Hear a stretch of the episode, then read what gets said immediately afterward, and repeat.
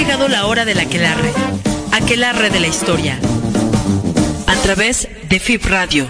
Historia, Cultura, borrachos, vagos arte, y pantomima son los elementos que se conjuntaron para crear este aquelarre de la historia. ¡Comenzamos!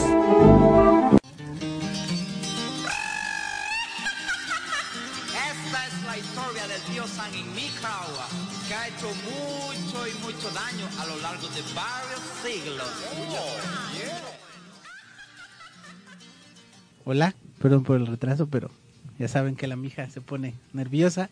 Bienvenidos a una emisión más del Aquelarre de la Historia. Ya, ya vimos que en los controles está la mija. Hola.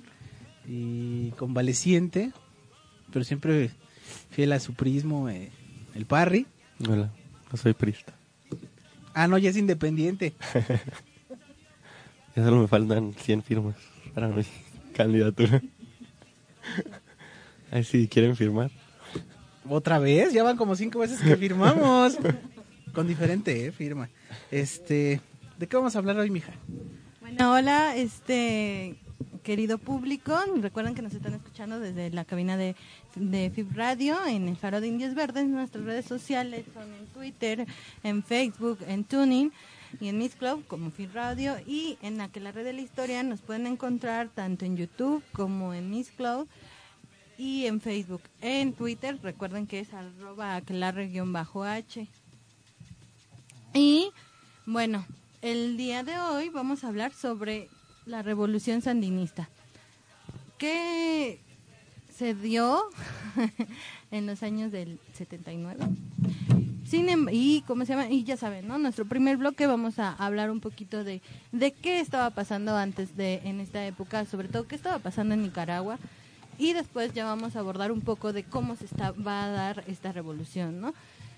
Pa- para los que no lo saben y la verdad, disculpen, me incluyo, no, Sandino este, no fue el protagonista, él, él, este, se muere en los 30 pero todo esto que lo vamos a explicar, se los vamos a esclarecer un poquito más, ¿no? Entonces creías que ibas Sí, a hablar de Sandino. disculpo, pero sí. Qué bárbaro. Y se dice que es latinoamericana.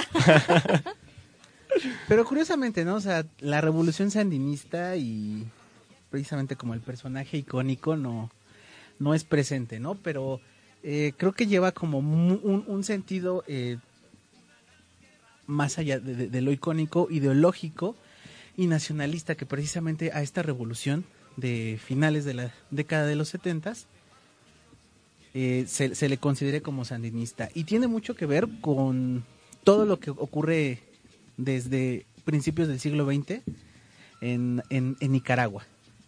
Que como muchos de ustedes saben, bueno, Nicaragua es un país que sus actividades económicas son eh, muy dedicadas, a, enfocadas al campo. Lo que dirían muchos, Era un- un país bananero. un país bananero. Y precisamente digo, o sea, era un país que producía muchos plátanos y muchas otras, este, muchos otros productos del campo. Eh, entonces, era una región agrícola y por lo tanto, eh, al- eh, también era una zona de, de interés o sobre la que estaban puestos muchos intereses de Estados Unidos. Eh, para la obtención de ciertos este, recursos, sobre todo, como decía, de consumo, ¿no? Llevar la fruta, eh, ciertos productos de la siembra a Estados Unidos. En este sentido estaban eh, involucradas dos cosas. Por una parte, la United Fruit Company, que se funda a finales del siglo XIX, que es precisamente la gran compañía eh, que extiende como su monopolio eh, de comercio, eh, no solo con, con Nicaragua, sino con otros países eh, de Centroamérica, eh, pues precisamente para llevar diferente tipo de, de- de diferentes tipos de productos, de frutas a Estados Unidos. De hecho, pues mucho del- muchas de las construcciones ferroviarias que se hicieron en la época pertenecen o, o tuvo mucho que ver del financiamiento de la United Fruit Company. Además de eso, otra cosa que estaba pasando eh, es esto de la política de, del garrote, ¿no? Ya desde muchos des- mu- desde muchos años atrás de los de los de ahora, o sea, no es algo nuevo. Estados Unidos le ha gustado estar de metiche, ¿no? Eh, que, que velando por es esto de la doctrina de, de América para los americanos. Eh, pero lo malo es que nada más para los americanos del norte, ¿no? Eh, y precisamente eh, Estados Unidos siempre busca como ver que sus intereses nunca se van afectados por los intereses de otros sectores. En- entonces, desde aquellos años y desde in- incluso años atrás, eh, empezaba a ver esta política del garrote donde eh, Norteamérica decía, si tú te sales como de este corralito, Y- pero también de un modelo económico, ¿no? Ajá. Que va a ser la entrada de empresas, eh, principalmente de capital americano, que van a ser las grandes beneficiadas dejando de lado los propios intereses del país, ¿no? Eh, también podríamos marcar ya el, conflicto marcado que va a estar entre Estados Unidos y la propia Unión Soviética, que va a ayudar eh, a que es- Estados Unidos tenga un mayor control sobre estas regiones, ¿no?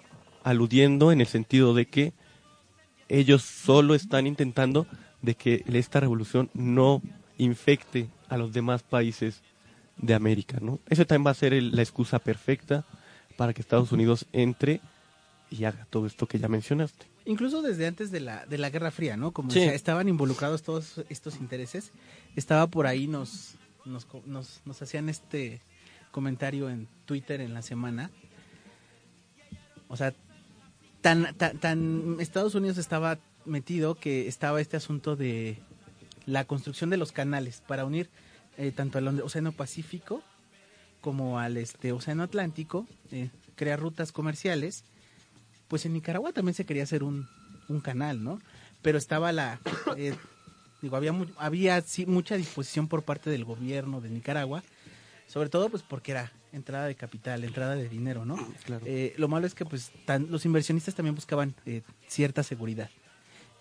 Y un ahí detalle curioso es que sale, se, se emite un timbre postal eh, con la imagen de, del este volcán Monotombo sacando, echándose su cigarrito, fum- eh, este, su fumarola y dejan eh, dejan claro que hay una actividad volcánica y porque por lo tanto eh, pues la región puede tener ciertos riesgos, ¿no? Si se mete cierto tipo de inversión.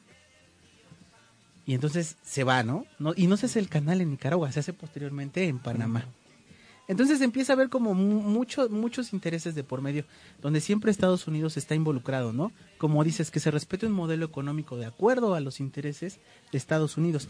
Y en, y en, en- en- en esto, eh, precisamente ya hace la década de, de- de- del 1920, eh, empieza a darse una confrontación entre pues un poco pro- problemas internos que están ocurriendo en, en Nicaragua. Eh, quieren deponer a un gobernante, quieren poner a otro, y Estados Unidos precisamente interviene y les dice, no, a ver, aquí mis chicharrones son los que truenan, ¿no? Eh, y empiezan a, a, formarte a formarse diferentes facciones, y una de ellas es de donde precisamente surge eh, este conocido guerrillero que es César Augusto Sandino. Eh, y él, él- empieza a entrar en la, en la lucha armada como guerrillero en 1927. Buscó eh, apoyo de los sectores liberales, sin embargo le dicen no porque nosotros también tenemos eh, cierto interés en que Estados Unidos nos apoye. O sea, estaba en contra de los conservadores y se quería unir a los liberales. Pero cuando le dicen no, trata de tomar una postura más radical y empieza a formar un ejército que en un principio era pequeño, pero va cobrando más fuerza. Ejército compuesto por trabajadores del campo, de las minas, artesanos. eh, artesanos, obreros, Campesinos. que sobre todo, digamos, en medio de este, digamos, eh, auge económico que se empezaba a ver en Nicaragua, un auge económico que como muchas veces eh, lo hemos hablado en varios temas, nada más beneficiaba a un sector, pero a los trabajadores pues nunca veían tal beneficio, ¿no? Había cierto descontento y entonces empiezan a, a unirse a, a Sandino y forman en el 27 el Ejército de Defensa por la Soberanía Nacional, que es con lo que empiezan a, a- tratar de, de contrarrestar el avance de Estados Unidos. Eh, de alguna forma, al poco tiempo lo logran eh, y, se, y se logra que hacia 1930 la, los ejércitos de Estados Unidos salgan de Nicaragua. Pero salir es más o menos como a medias. Porque antes de irse crean la crean la Guardia Nacional en la que estaba metido otro señor que se llamaba Anastasio Somoza. Y él, él es el, precisamente el que organiza esta eh, que, que se, que se detenga eh, a, a Sandino y se le pues se le pase por las armas, ¿no? Se le fusile. A Sandino lo matan en 1934 Sí. eh, y empieza, eh, digamos, al, al ser tan de confianza eh, Anastasio Somoza, Estados Unidos da todo el apoyo para que empiece a, ascender al, al poder. Lo, lo pone a cargo del gobierno, ¿no? Sí, eh, eh, sí, a mí me gustaría como marcar unas partes. Que finalmente el movimiento de Sandino va a, ser, va a estar marcado en un sentido muy nacionalista, ¿no? A él le toca las intervenciones, de- como ya mencionas, de carácter gringo. Y mm, él exactamente, y lo que va a buscar al levantarse va a ser la expulsión de, de las de las Fuerzas Armadas estadounidenses que no intervengan en la política, en la economía, ¿no? Creo que eso sí hay que dejarlo bien claro, eh, porque si bien, eh, también eso, que si bien no trae una educación como tan compleja como algunos de los guerrilleros que vamos a ver más adelante, está más marcado por este discurso nacionalista que se va a ir refinando poco a poco, ¿no? pero nunca lanzando como que estos conceptos que llegó a tener el Che o demás, ¿no? Eso también dejarlo como que muy claro. Sí, y, además, bueno, precisamente es, es, es- eso que me remarcabas, el carácter nacionalista es el que dice, el, el que se retoma en años posteriores eh, para, para decir, este frente va a ser de ideología sandinista, en beneficio de los nicaragüenses y en contra de los intereses extranjeros, ¿no? A final de cuentas entra Somoza a- al gobierno y empieza ahí un proceso de dictadura que fue seguido por su hijo Luis Somoza y posteriormente también entra Anastasio Somoza de Baile, que es el que ya eh, va a entrar eh, o, o va a estar involucrado propiamente en este proceso como de la revolución, ¿no? Obviamente en medio de este ambiente de dictadura se empieza a dar lo de siempre, empieza a haber pobreza, empieza a haber... eh, se, se trata de, de- de- de frenar a la oposición, de que no haya nadie que cuestione al gobierno, generar un, un control muy amplio, ¿no? Claro, pobreza, marginación, el control del propio Congreso. Entonces, todo esto, todo lo clásico de una dictadura que se intenta maquillar como una democracia, ¿no? Donde realmente los otros poderes no tienen mayor fuerza y el que toma la decisión final va a ser el militar, el dictador, ¿no? Que se vio marcada durante este periodo en toda América Latina. Y así, es como pasan pues alrededor de 25 años en este proceso de dictadura, pero perdura, ¿no? El, el elemento de, de Sandino, como se le decía, que general de hombres libres, hasta ya entrada los años- la década de los años 50 finales, que es de lo que vamos a hablar en el siguiente bloque. ¿De qué? ¿Ahora qué nos vamos, mija? Vamos a una cápsula. Ajá. Bueno. Un día tan tranquilo y aburrido en aquel Arrópolis, nuestro pequeño héroe llamado Soapy Jones andaba caminando por el verde y hermoso río de los remedios, cuando escuchó que su sentido perrún se activó al oír un grito espeluznante. Soapy Jones no tardó en correr en busca de poder ayudar a esa voz misteriosa. ¿Qué te sucede, niña? ¿Es que acaso te quiso llevar el nahual o el chupacabras? Creo, señor Soapy Jones, que sus referencias son muy viejas, pero la respuesta es no. Estaba gritando porque mi querido Celestino, ay, mi Celestino, ha decidido unirse a la revolución sandinista y ha agarrado sus cosas para irse a Nicaragua. Y yo, yo sufro como lucerito en el teletón. ¿A poco cree que él solito va a enfrentar al gobierno de Anastasio Somoza de baile y de paso pelearse con el tío Sam? Sí, mi pobre Celes está cansado de ver cómo sufre la gente de Nicaragua, pues han caído los precios de los productos agrícolas. Hasta ha mandado una solicitud para unirse a la juventud patriótica nicaragüense. Mientras tanto yo me he quedado aquí solita y triste, llorando por él, Ahora me siento más abandonada que el pan. Pues con ese cuerpo de concha y telera, ¿cómo no te vas a sentir abandonada? Pero deberías pensar que se va a defender los ideales de ese pequeño grupo. Recuerda, jóvenes comprometidos con la democracia y la justicia social sin seguir el estandarte de ningún partido. Qué bellos días me cae tiene esta junta patriótica. Cómo me recuerda mi época de juventud. No entiende, ¿verdad, señor Sophie Jones? Esa tal familia Somoza ha perseguido, asesinado y torturado a todos aquellos que se han opuesto a ellos. Es más, ¿qué tal si a mi querido y hermoso Celes lo ponen a la hoguera? O peor aún, ¿qué tal si me lo despellejan vivo? No, no, ¿qué va a ser de mí? Ay, Diosito, no me castigues así. A ver, bájele al drama y no esté chillando, ¿sí? Que sé de buena fuente y no porque me lo haya leído en cualquier parte, que acaban de iniciar la ofensiva final y ya convocaron a una huelga general. ¿Eh? Vas a ver que pronto regresa tu gordito consentido, ¿eh? De mí te has de acordar. El futuro está en tus manos. ¿Y ahora? ¿Tú qué haces aquí? ¿No que te ibas a ir a Nicaragua? ¿A ayudar a toda esa gente con su revolución? ¿No que ya estabas cansado de ver tantas injusticias? ni me dejaron entrar. Que porque mi linaje y estatus no me permiten salir de mi baby Iztapalapa. Además, ya me contó el padre que la revolución ya triunfó. Que ya están haciendo reformas y andan resolviendo los problemas de sanidad, educación y hasta repartiendo tierras. Entonces, ¿dónde estuviste todo este tiempo? Comiendo un helado con... con Marianita, aquí a la vuelta.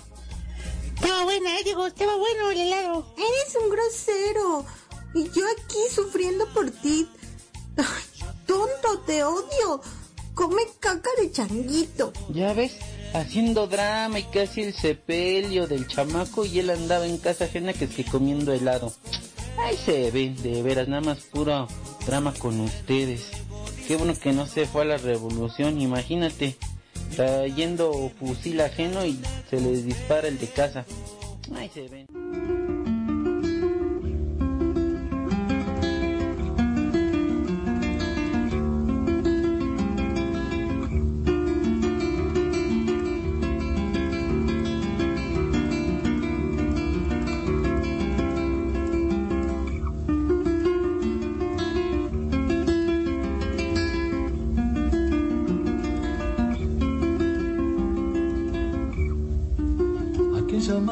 Libre sobre el cielo, aquellas nebulosas como hielos, son la pura apariencia del desvelo, del sueño que despierta en nueva mano, altura que se sube hacia lo humano, donde la estrella sabe que ese signo en alto de Sandino.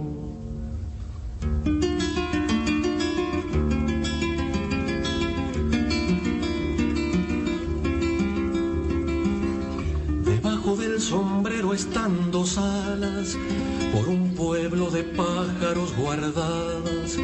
Si hay riesgo da el zanate campanadas, llamando amaneceres que nos tienten.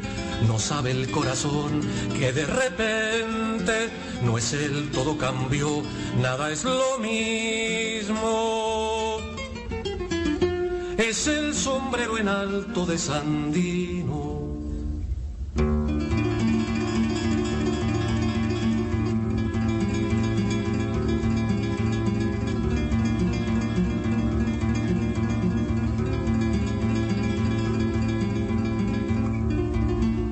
Amador se me rugama de ternura, más allá como un león y se apresura, se Guatemala todo y se me hondura.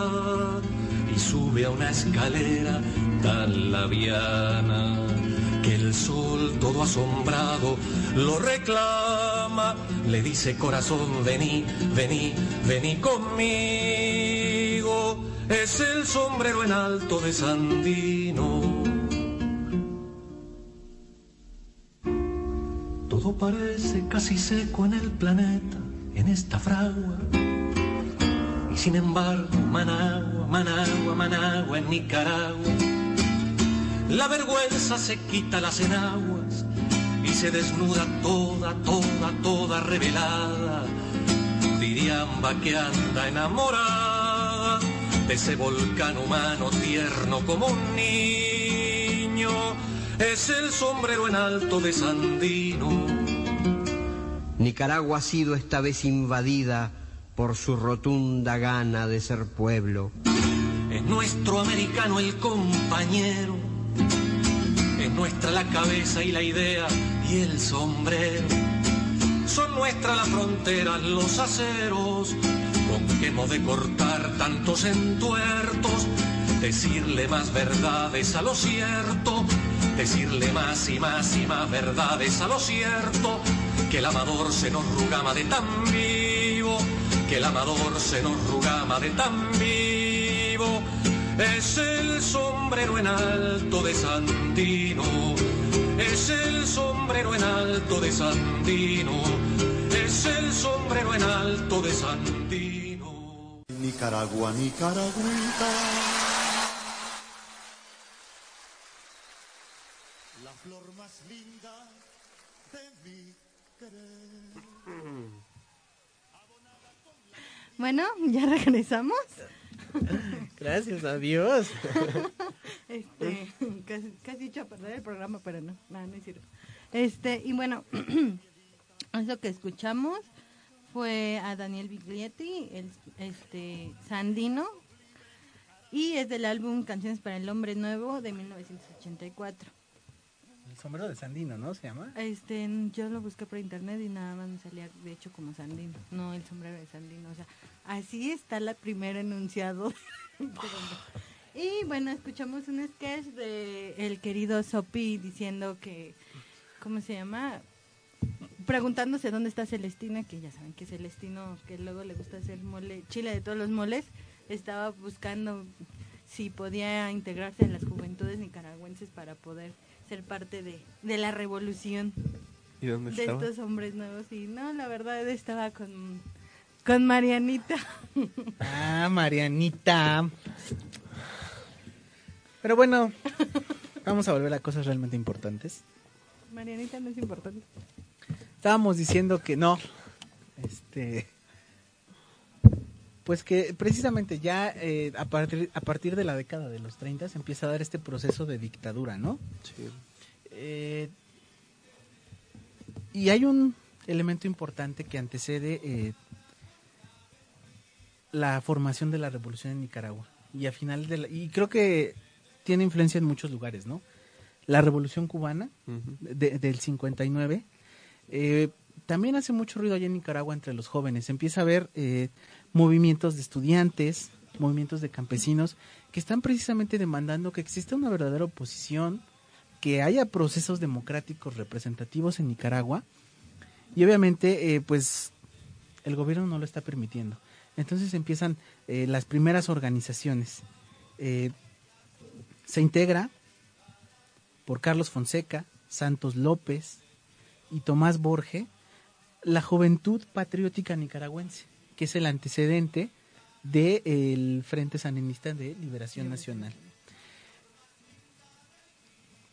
Como decía hace un rato, ellos retoman los ideales del sandinismo, ¿no? Tratar de eh, seguir esa, esa idea de un nacionalismo eh, donde predomine eh, el interés por lo social, no hacia las grandes empresas, no hacia el crecimiento económico de grandes inversores, sino que mejore la vida eh, de los pueblos, así como lo quiere hacer Mid, ¿no?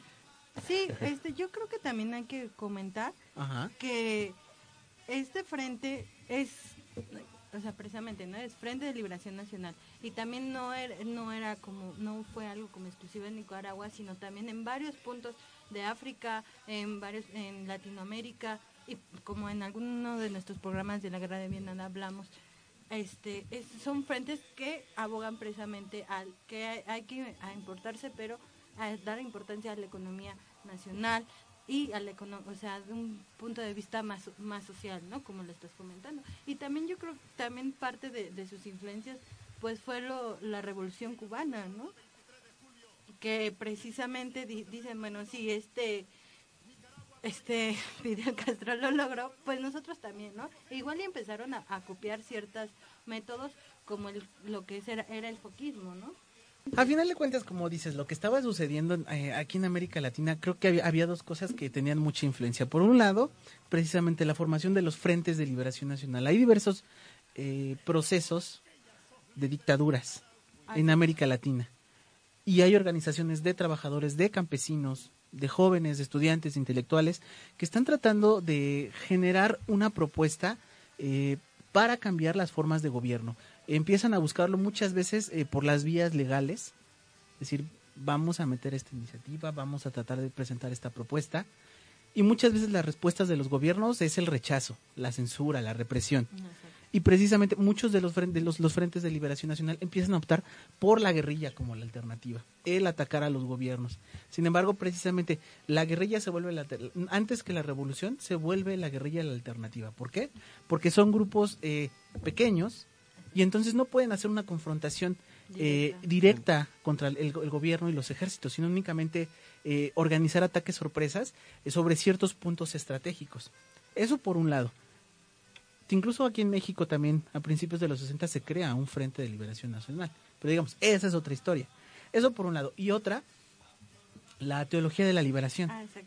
Que, bueno, a final de cuentas, eh, a pesar de que hay muchas religiones en América Latina, eh, el catolicismo tiene mucha fuerza en diversos países eh, y muchos de los eh, sacerdotes, los encargados de las iglesias, son conscientes de la situación de pobreza que empiezan a vivir eh, los, los pobladores y tratan como de tener cierta intervención. Ese es otro factor muy importante. Pero precisamente empiezan a, gestarse estos movimientos, en el caso de Nicaragua, las juventudes patrióticas nicaragüenses, pero no nada más basta con que se forme un grupo y digan, ya vamos a hacer la revolución, sino necesitaban una- un, un ejercicio de concientización de la población. Empiezan entonces a hacer trabajos de bases en las escuelas, en los campos, en las fábricas, de decirle a la gente cuál es la situación con el gobierno, cuáles son las prioridades del gobierno y cuáles deberían de ser eh, los cambios a nivel social. Cómo erradicar la pobreza, cómo ejercer un verdadero estado de democracia. El gobierno, pues precisamente estando en un ambiente de dictaduras, eh, bien, tiene tres tipos de respuestas. Por un lado, eh, a los dirigentes eh, que tienen más peso, los encarcela. A otros, muchas veces pertenecientes a los estudiantes, les ofrece becas para que estudien, para que salgan del país y pues para que se aplaquen, ¿no? Y por otra parte también mucha, mucho de la juventud, eh, pues jóvenes 18, 20 años, se empieza a hacer, eh, a, tomar más fuerza eh, el hecho de que hagan servicio militar. ¿Por qué? Porque así a la misma juventud la llevan a los ejércitos del Estado y toma, eh, pu- pues, no se les va a, la otra parte, ¿no? Hacia, hacia las facciones opositoras y radicales. Incluso hay algunos comerciales que pueden ver en internet eh, de la década de, los 60s y 70s en Nicaragua, donde presente- precisamente viene como ese mensaje. Jóvenes, intégrense a el servicio militar, porque solo en el servicio militar ustedes van a poder dar un buen servicio a la nación, en contra de los que amenazan la soberanía del país, ¿no? Pero pues la situación era muy diferente. Entonces, a los, algunos son encarcelados, otros salen del país y demás. Y entonces esta primera organización, la Juventud este, Patriótica, empieza como a perder fuerza. Y se genera otra nueva, que es el Movimiento de Nueva Nicaragua, con estos mismos integrantes, ¿no? Carlos Fonseca, Santos López, Tomás Borge. eh, y eh, precisamente se empieza a dar eh, el- la, la formación de, por primera vez ya, del Frente Sandinista de Liberación Nacional, el cual eh, se forma el 21 de julio de 1961. Y aunque está, este, digamos, es un movimiento de- eh, enfocado en la, en la política del Estado en Nicaragua, no se genera en Nicaragua, sino se, se, forma en Honduras, precisamente eh, por todos eh, todos los ejercicios de represión que está haciendo el ejército, el gobierno, tratan de hacerlo clandestinamente y entonces toma, la- toma forma en el 61. Eh, y empieza ahí a haber eh, juntas, organizaciones, continuó el trabajo de base y empieza a ver como las primeras participaciones de, de, de- estos grupos armados eh, con actividades de guerrilla, ¿no? Está el caso en 63 de, de Río Baruca, este, y así se pueden eh, eh, ver, ver muchos eh, elementos. Pero creo que también sería importante decir que aquí ya traen un, un plan a mayor escala, ¿no? Ya, por ejemplo, ya existe un ideario bien formado en el que estaban planteando, por ejemplo, que se establece establecer un gobierno popular e independiente, la cooperativización de la tierra, la supresión de los trabajos lesivos a la soberanía nacional, el rescate de la riqueza y recursos naturales y el propio respeto a los valores naturales, ¿no? Eh, estos puntos que ya veníamos marcando desde el primer bloque, pero también eh, desarrollan eh, un programa militar que en un principio dicen que va a ser de resistencia a largo plazo. Eh, ¿A qué se referían? Que estaban seguros que Estados Unidos no iba a dejar caer al gobierno, entonces iba a ser una campaña militar que iba a durar bastante tiempo. Entonces se tenían que prevenir ya, ya con armas, con hombres, eh, municiones, comida, además, ¿no? Pero también una estrategia insurrecciona- ah, insurreccional eh, que le llamaban de acumulación de fuerza pasiva, que era pues atraerse a la gente, eh, pues, darles estas ideas y que en el momento de que hubiera el levantamiento, pues se levantaran en armas, ¿no? Creo que eso también es importante marcar, que si ya es un, eh, al cambiar ya a, a- de esta, esta nueva organización, ya existe o ya incluso se está intentando un, un modelo de Estado, ¿no? Sí, y a final de cuentas, en medio de esto, eh, están como estos primeros intentos de organización de, del Frente Sandinista. Eh, muchos de ellos llegan a ser eh, desplazados por el ejército. Sin embargo, va a haber eh, ahí algunos elementos que, por una parte, en un momento dado pareciera que debilitan al Frente Sandinista y por otra, eh, lo, lo, lo, lo hacen que se reorganice, que se fortalezca. ¿Qué pasa, por ejemplo? En el 72 hay un terremoto ahí en Managua y se ven afectados, lo, los sectores que más se ven afectados son las clases medias. Y la respuesta de, de Somoza, el presidente, eh, ese pues desplazar estos grupos y, da- y no darles tanto apoyo, sino dar solo apoyo a ciertos sectores eh, eh, eh, de la industria para que ellos se puedan beneficiar económicamente con la reconstrucción del terremoto y demás. Entonces empieza ya a empezar a haber ciertas divisiones, ¿no? Grupos de clase media que siguen apoyando el, el- al gobierno de Somoza, otros que empiezan como a ver un poco hacia, hacia el sandinismo. Eso por un lado. Y por otro, eh, precisamente como decía, empieza a haber esta salida de, de ciertos eh, grupos, empieza a tratar de separar eh, las, las células sandinistas. Y en 75, uno de los fundadores de- del frente, Carlos Fonseca, eh, es asesinado, que es como también de, de los golpes más fuertes que, que tiene. Eh, entonces empieza a haber divisiones dentro de- del frente, se dan tres divisiones. Una es la, la tendencia proletaria, que, piensa, que opta por una organización y concientización tanto de la sociedad como de los trabajadores. Continuar con este trabajo de base, ¿no? Para que la gente pueda entender eh, por qué existe este movimiento eh, y cuáles son sus objetivos.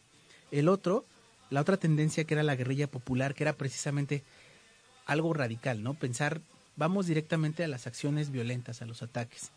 Y la otra, que era la tendencia tercerista, que era eh, una insurrección planeada tanto militar, estratégica y políticamente, que lo que buscaba era dar un golpe de Estado directo.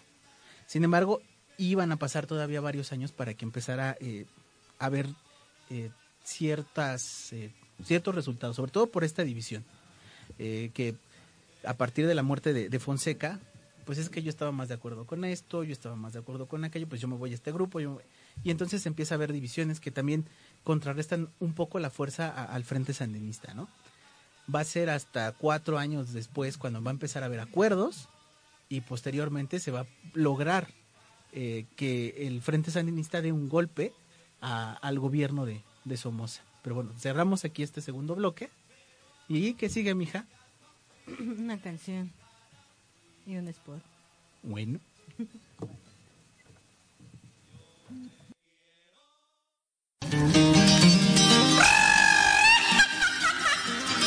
Es la historia del tío San en Nicaragua, que ha hecho mucho y mucho daño a lo largo de varios siglos.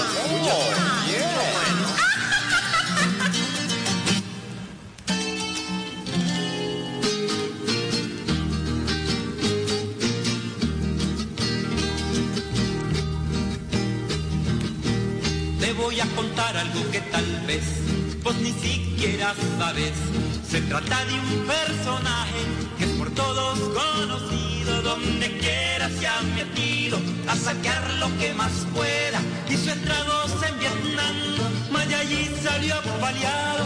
Y en mi patria Nicaragua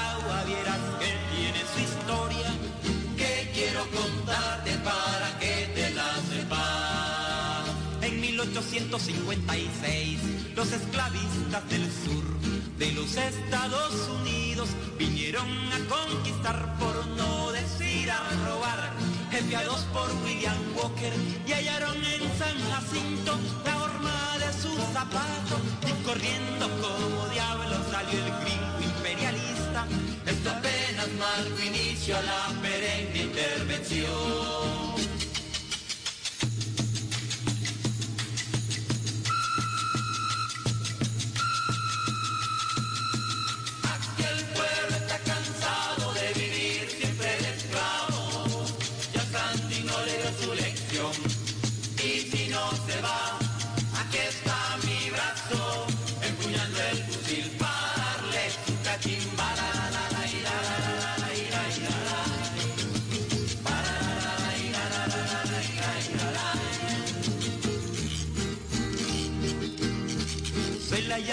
Al poder por la revolución y la criolla burguesía daba sus primeros pasos cuando le vino el bojazo de parte del tío Sam.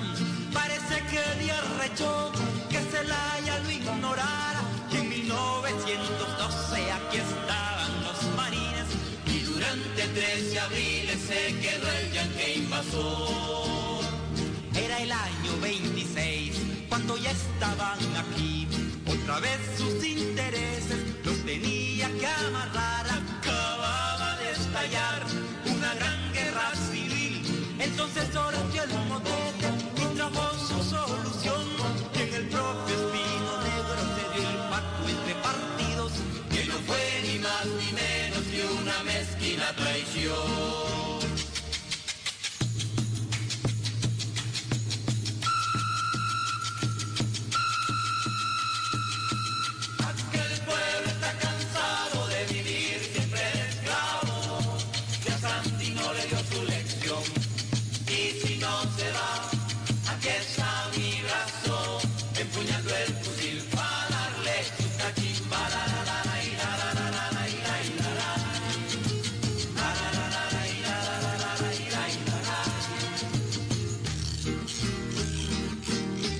traidor Moncada vino a exclamar ante los americanos, todititos mis hombres aceptan la rendición, menos uno que fregón, que se apellida Sandino y escribió preciosa historia, la gesta del guerrillero, y en el año 33 salió el gringo apabullado, otra vez en Nicaragua al gato le dio el ratón, mas no se podía quedar así, entonces la ignominia, tenían que asesinar al heroico guerrillero por un tirano matrero que se llamaba Somoza y nació en el 34 esta odiada dictadura que para amarrar su business la creaba el y por más de 40 años hemos vivido en terror.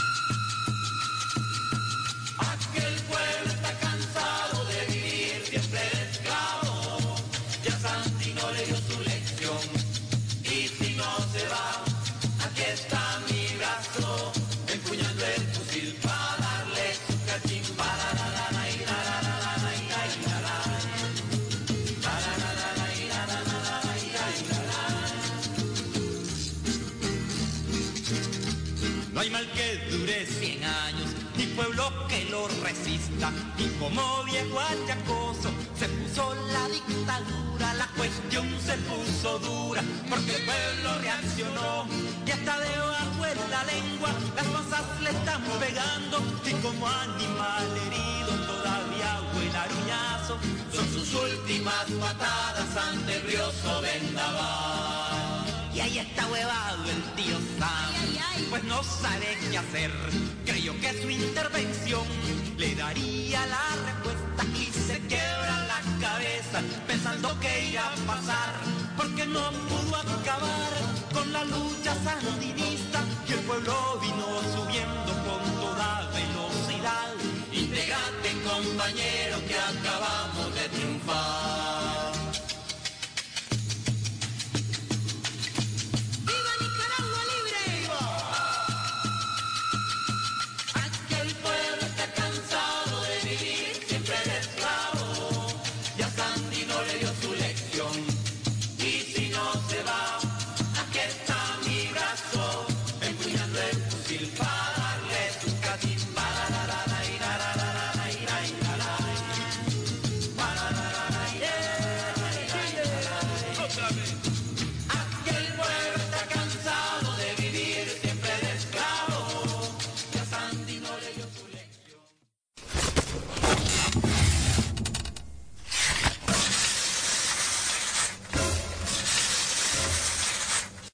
Rayos, rayos, no puede ser.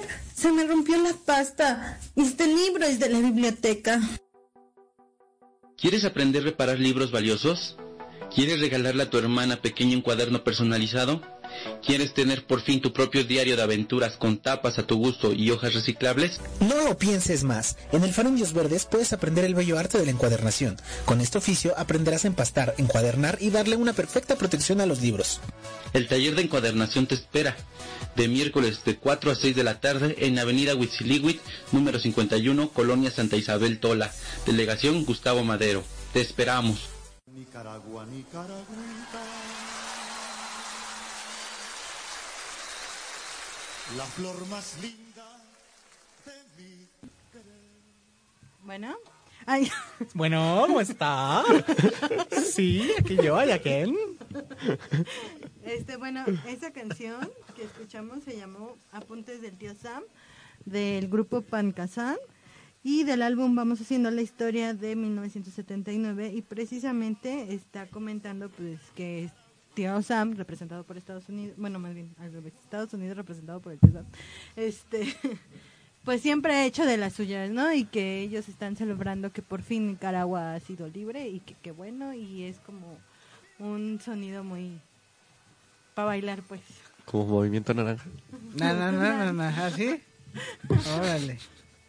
No sabía que estaban haciendo campaña. Sí, ya voy a empezar a decir que lo mejor es con tomar amlodipina. Mira, Marcelovich. ¿Están pagando los rusos? Mijovich. Bueno, ya, orden, por favor. Bueno, ¿en qué nos quedamos? Ah, sí, es cierto. Pues empieza como este un poco proceso de, de crisis, ¿no? Del, del, del gobierno. Del gobierno. De, bueno, sí, también un poco. Eh, digamos que un poco la gota que derrama el vaso en Nicaragua es que en 1978 se asesinan a Pedro Joaquín Chamorro, el 10 de enero del 78, que es un periodista de oposición que pues por así decirlo está muy bien conectado, tiene buenos contactos, está eh, haciendo circular mucha información en beneficio del Frente Sandinista y pues el mismo Frente responde y dice, a ver, espérate, o sea, ya nos están matando como que a la gente que, que, que más nos está ayudando, que más está trabajando. Y empieza como este proceso de reorganización.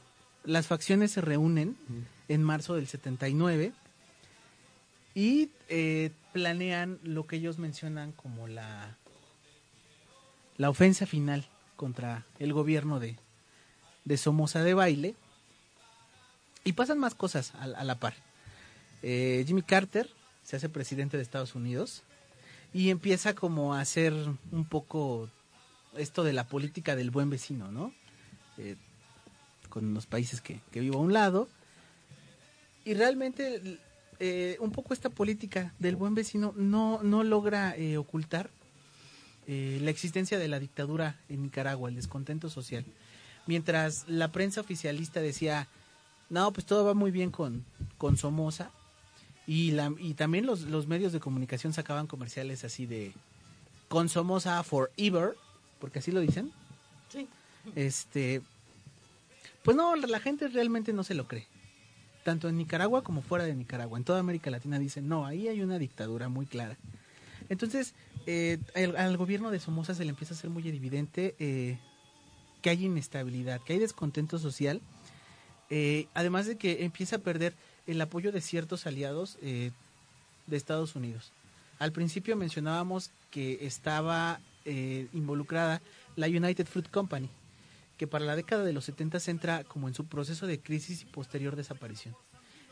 La United estaba tratando de negociar con los países donde tenía cierta injerencia, pues cómo mantenerse, ¿no? Para, para no desaparecer. Y entra en conflicto con el gobierno de, de Somoza, eh, porque les pedía, eh, le- les pedía beneficios para, pa- para él mismo eh, muy altos con los que no estaba de acuerdo la, la United. Entonces le dice adiós. Bueno, goodbye, ¿no? Y hay otra compañía también que se dedica a, la, a, la, a esto de las frutas para mandarlas a Estados Unidos, que es la Standard Fruit Company. Que igualmente primero tiene ciertos acuerdos con, con Somoza y a la mera hora también, ¿no? ¿no? No llegan como a mucho, solo pasa un par de años y también se va.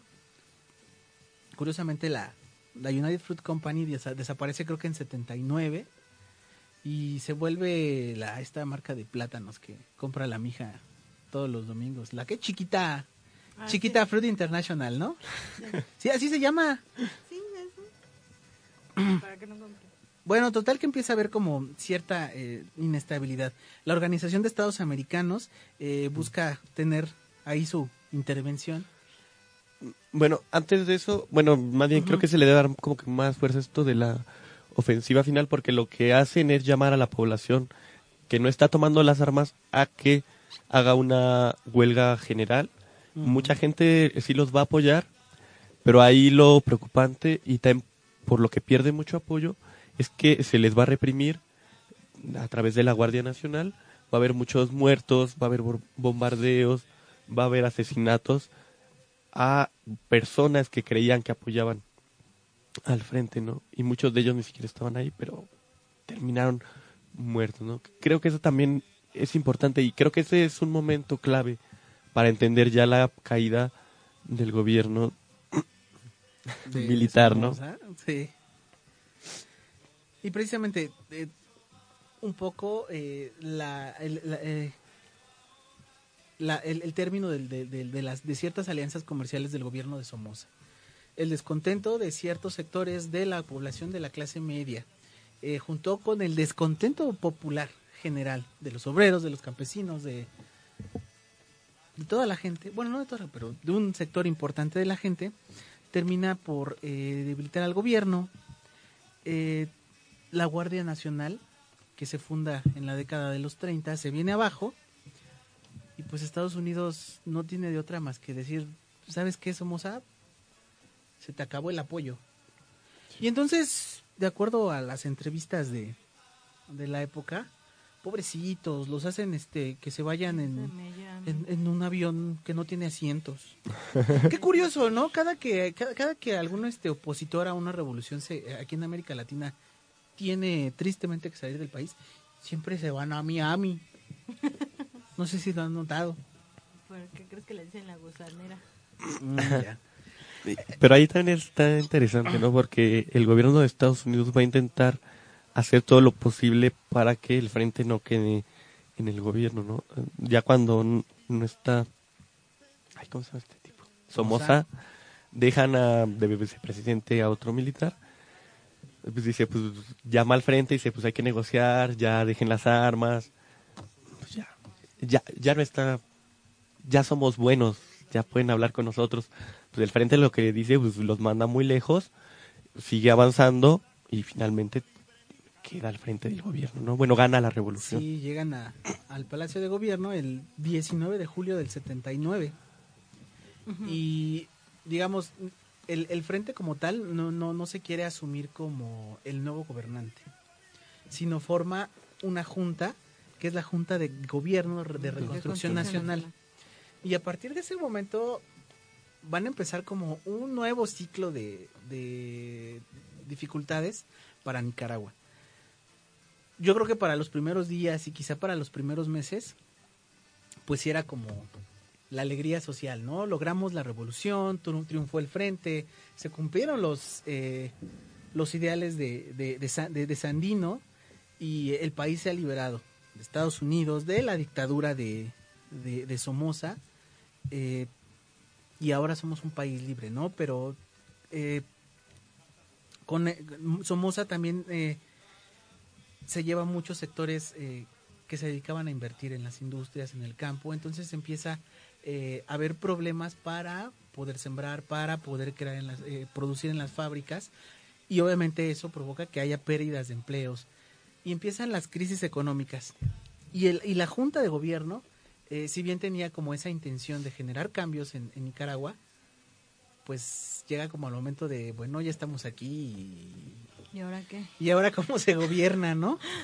Y a final de cuentas es una, es, esa, esa, esa es una dificultad que enfrentan eh, y que sobre todo va a generar muchos problemas en la década de, de los ochentas.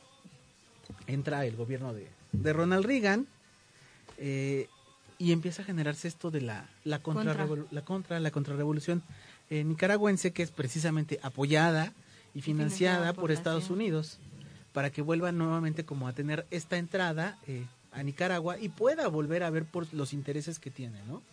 Eh, se dan también confrontaciones dentro de Nicaragua entre diversos sectores sociales. Las clases altas no pueden llegar a acuerdos con las clases bajas. Los mismos dirigentes de la Junta eh, no logran acuerdos con las clases altas y entonces empieza a irse más gente en busca de mejores oportunidades de vida, de oportunidades de trabajo. Gente que tiene dinero dice, yo ya no voy a invertir dinero aquí en Nicaragua, me voy a otro país donde yo pueda hacer algo mejor para mis intereses, porque a mí no me interesa la revolución, sino mi, mi, mi- mi pro- mi propio crecimiento económico. Obviamente entra en crisis el campo, la industria, el trabajo, y se desestabiliza todo lo que, lo, lo que va tratando de hacer la, la revolución y empieza a haber empobrecimiento. Eh, no- no- muchos de los objetivos ya no, no se ven como tan fáciles, ¿no? Quizá en un, en un principio se decía, si triunfa la revolución vamos a, vamos a hacer los cambios. Sí, ¿no? Eso de, ay, con, por mi ideal, ¿no? Ya cuando se ve lo- las condiciones materiales, pues no es tan fácil.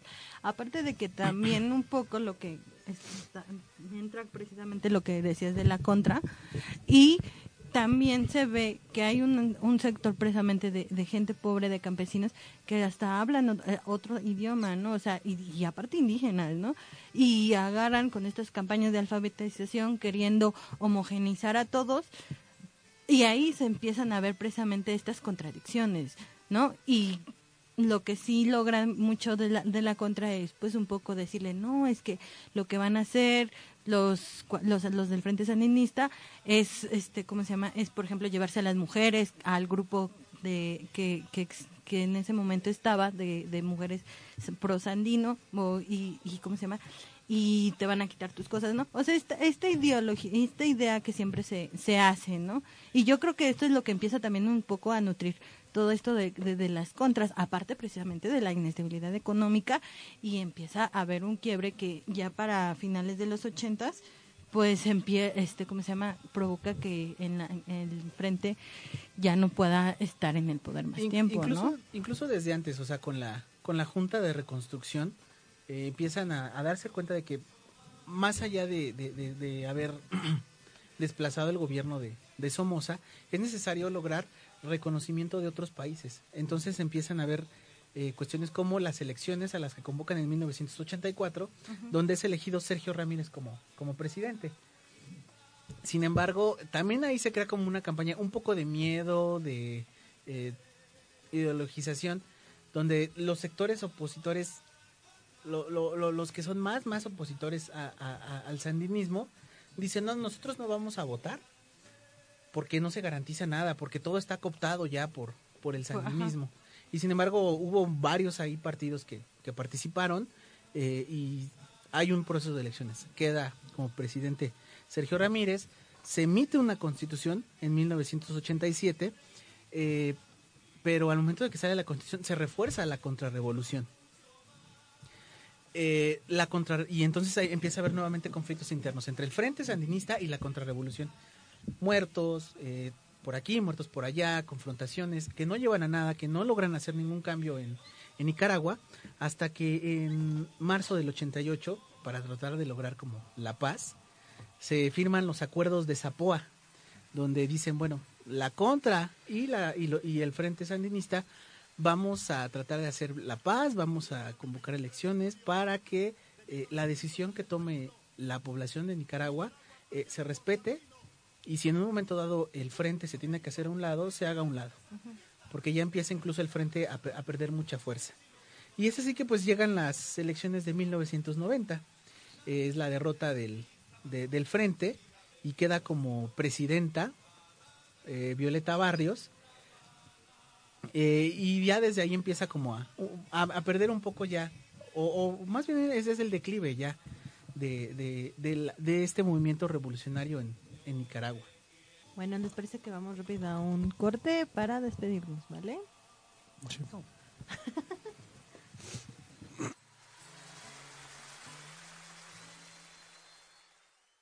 Inscríbete en el taller de creación literaria y descubre el escritor que llevas dentro. Miércoles, 4 de la tarde. Faro Indios Verdes. Vida y movimiento al norte de la ciudad.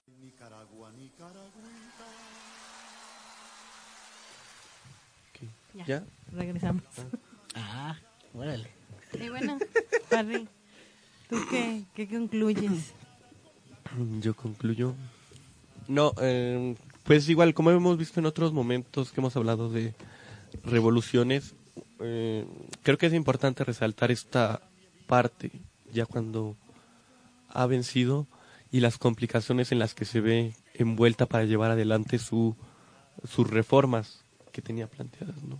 Muchas veces la realidad material no les va a permitir llevar a, cabo esto y además se, debe tomar en cuenta la, los que se vieron afectados muchas veces van a hacer todo lo posible para que fracase, ¿no? Eh, creo que eso siempre lo debemos de tomar en cuenta en, en el momento de juzgar estos movimientos armados revolucionarios, ¿no? Creo que también nos dan una visión muy importante para comprender eh, lo cómo acaba esto, ¿no? Si funcionan o no. Es eso.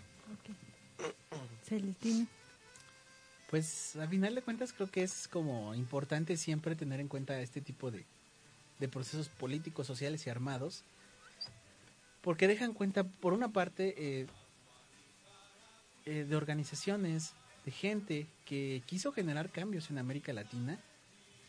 Muchas veces se logran, muchas veces no, eh, pero no siempre es que una cuestión ahí de eh, que son buenos o que son malos, sino todos los factores que intervienen alrededor, ¿no? En el caso de América Latina siempre ha sido eh, un elemento muy importante que Estados Unidos siempre está adentro, metiéndose, interviniendo, eh, y cómo ah, se- eh, todos estos procesos in- involucran campañas eh, para introducir temor en la gente, para hacerles ver, para, para generar divisiones a partir de cierto tipo de intereses. Entonces vale la pena retomarlos, volverlos a analizar, eh, porque creo que pueden dar aún para eh, muchos, eh, pa- para entenderse muchas cosas, ¿no? Creo que ahorita vimos un, un punto de vista muy general de, de la revolución en Nicaragua, sin embargo es un proceso de varios años, ¿no? Hace falta que se, se vea mucho más allá de, de, de- lo general y que se entienda cuáles fueron, qué, qué tuvo de bueno la, la, la revolución, cuáles fueron sus fallos eh, y cuáles fueron también sus logros y pues sus errores, ¿no? Exacto. Bueno, chicos, pues nos vemos nos despedimos por hoy. Vamos a irnos con una canción de Inti Limani que se llama Un nombre en general del álbum Polim, Polimpesto de 1981. Y nos vemos dentro de ocho días. ¿Algo más que agregar? Claro. Las redes. Tus redes, mija. Bueno, las redes sociales de FIB Radio, ya saben, en Twitter, Tuning, en Miss Cloud y Facebook es FIB Radio. Y para que la red nos pueden encontrar en Facebook, Miss Cloud, Instagram y YouTube como Aquelarre de la Historia y en Twitter en arroba aquelarre-h. Nos vemos en la próxima. Adiós. Hasta luego. Adiós. Ay. Mi voz. Ay, mi voz. Estamos con Vito Corleone, que viene a darnos cátedra de... La, la, la, la, la, la, la, la. La la la la la la la la la la